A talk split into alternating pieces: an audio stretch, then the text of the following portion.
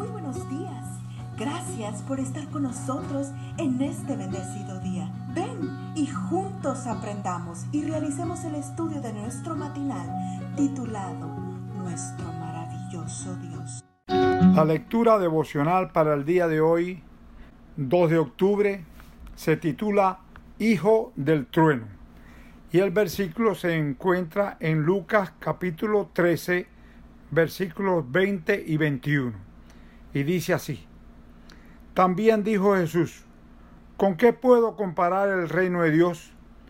Es como la levadura que una mujer mezcla con tres medidas de harina para hacer fermentar toda la masa. ¿Te has dado cuenta de la manera tan peculiar como el apóstol Juan se refiere a sí mismo en el Evangelio que lleva su nombre?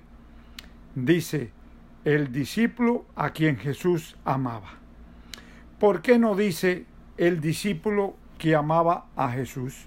Para referirse a sí mismo, Juan disponía de otras opciones. Hijo de Zebedeo, hermano de Jacobo, uno de los hijos del trueno. Pero esa era su forma predilecta de nombrarse a sí mismo. ¿Por qué? Porque nadie mejor que él sabía lo mucho que su vida había cambiado desde que comenzó a contemplar la belleza inmaculada del carácter de Cristo. Fue así como el hombre, que ambicionaba honores, que era impetuoso y que se resentía bajo las injurias, vio la fortaleza y la paciencia, el poder y la ternura, la majestad y la mansedumbre en la vida diaria del Hijo de Dios. Y ya no pudo ser el mismo Juan ¿Cómo se produjo el cambio en el Hijo del Trueno? La parábola de la levadura nos ayuda a entender de la misma manera imperceptible y silenciosa como la levadura leuda toda la masa, así el Espíritu de Dios gradualmente transforma la vida de quien entra en contacto con el Salvador. El cambio se produce de dentro hacia afuera, pero no es producto del esfuerzo humano. De principio a fin, es la obra de Dios.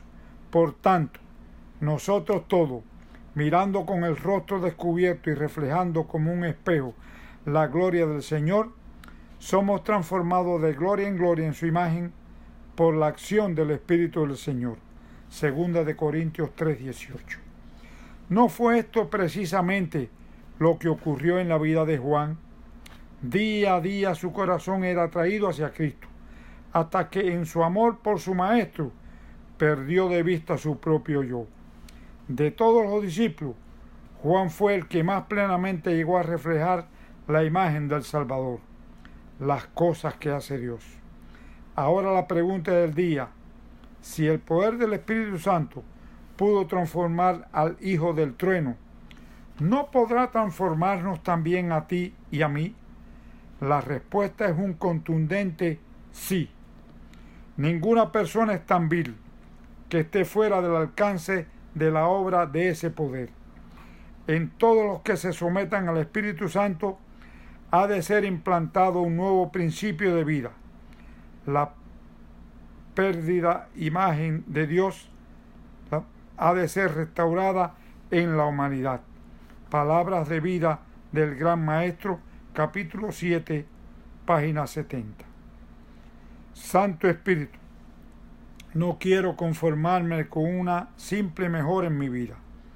Comenzando hoy, realiza hoy tu obra completa en mí, de manera que pueda reflejar más y más del carácter de Cristo. Que tengan un rico y bendecido día. Amén. Cada día Gracias Dios por darnos la tranquilidad necesaria para enfrentar los retos, alegrías y dificultades de este nuevo amanecer. Porque el Señor tu Dios